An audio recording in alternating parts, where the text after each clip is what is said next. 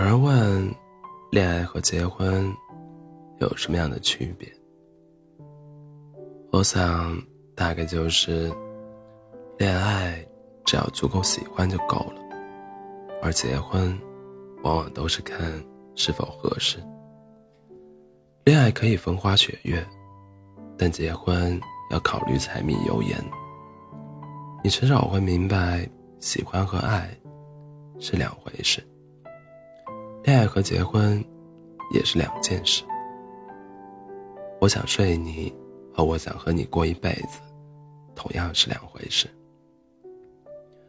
所以啊，和聊得来、和聊得来的人恋爱，和睡得来、睡得来的人结婚吧。我曾经在网上看到这样一段话：去找一个你爱与之聊天的人在一起。这样，等你年纪大了以后，你就会发现，喜欢聊天是一个人最大的优点。聊得来，看起来很简单，但遇上这样的人却很难，尤其是加上一辈子的期限。那什么才叫聊得来呢？我想就是能够读懂你的内心，听懂你说。听懂你的说话，和你的见识同步，配上你的好，并给予理解和慰藉。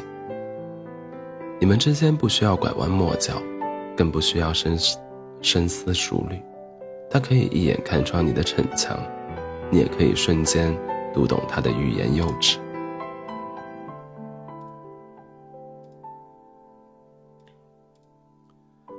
你们在一起。即使什么话都不说，也不会觉得尴尬。就这样一起耗费时光，相伴到老。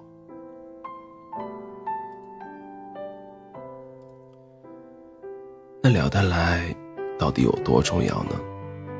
有个女孩是这样说的：她和男友在一起三年多，感情变得越来越淡，因为每次聊天，男友都会觉得她太幼稚。不想跟他多聊。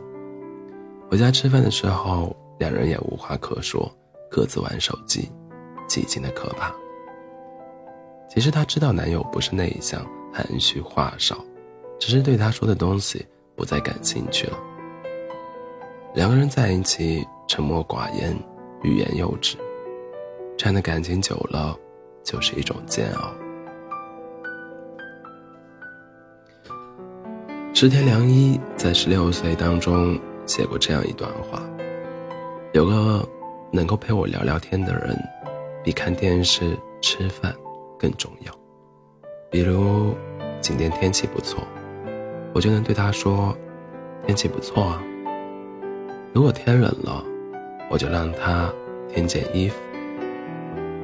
其实好的感情就是这样，是会有说不完的废话的。人这一辈子，遇见的人数不胜数，遇见的人数不胜数，认识的人也不计其数，但真正能够同你聊得来的人屈指可数。所以啊，如果可以遇到这样一个人，一定要好好珍惜。